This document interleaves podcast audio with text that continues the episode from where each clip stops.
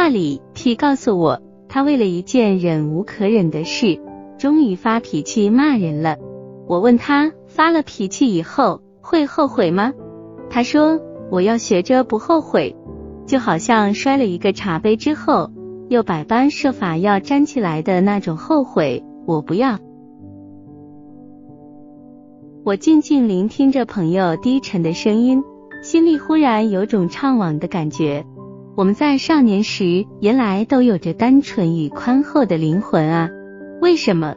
为什么一定要在成长的过程里，让它逐渐变得复杂与锐利，在种种牵绊里不断伤害着自己和别人，还要学着不去后悔？这一切都是为了什么呢？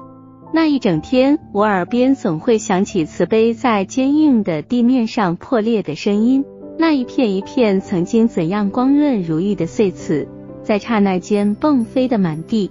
我也能学会不去后悔吗？生命里充满了大大小小的争夺，包括快乐与自由在内，都免不了一番拼斗。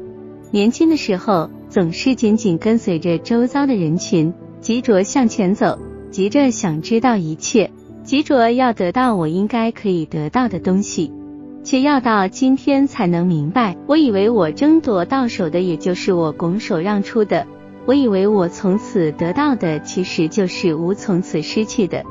但是如果想改正和挽回这一切，却需要有更多和更大的勇气才行。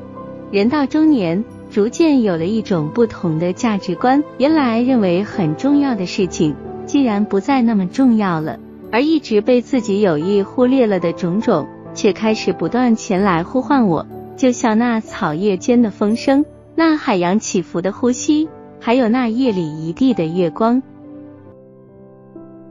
多希望能够把脚步放慢，多希望能够回答大自然里所有美丽生命的呼唤，可是。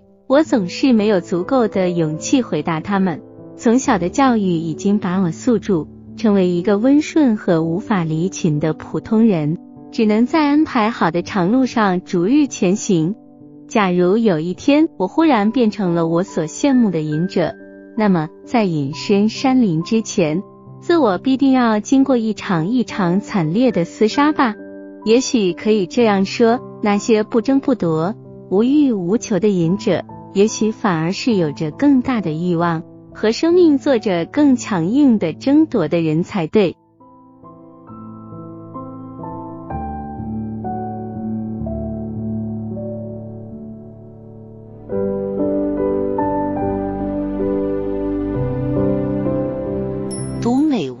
品人生，看世界，打开心灵的锁。